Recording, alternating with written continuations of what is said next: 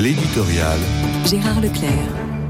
J'apprends le décès de mon collègue Patrick Kéchichian, qui fut longtemps critique littéraire au Monde puis à la Croix.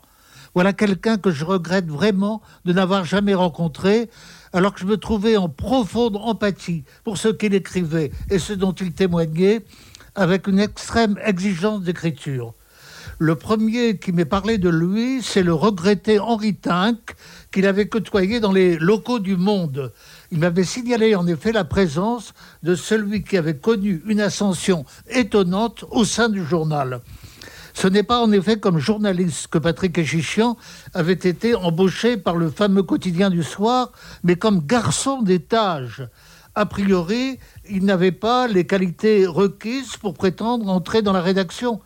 N'avait-il pas arrêté ses études à 17 ans, en plein mai 68, dit-on Mais très vite, on s'aperçut de ses qualités intellectuelles et littéraires, ce qui lui permit d'abord d'accéder à un poste de documentaliste, puis de journaliste.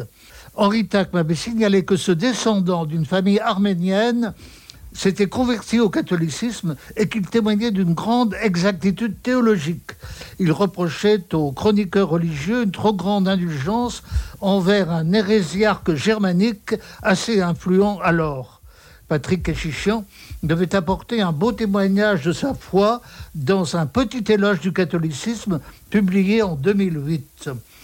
Dans le climat plutôt dépressif qui est le nôtre, il conviendrait de le relire, ne serait-ce que pour explorer ce qu'est vraiment l'univers profond du christianisme.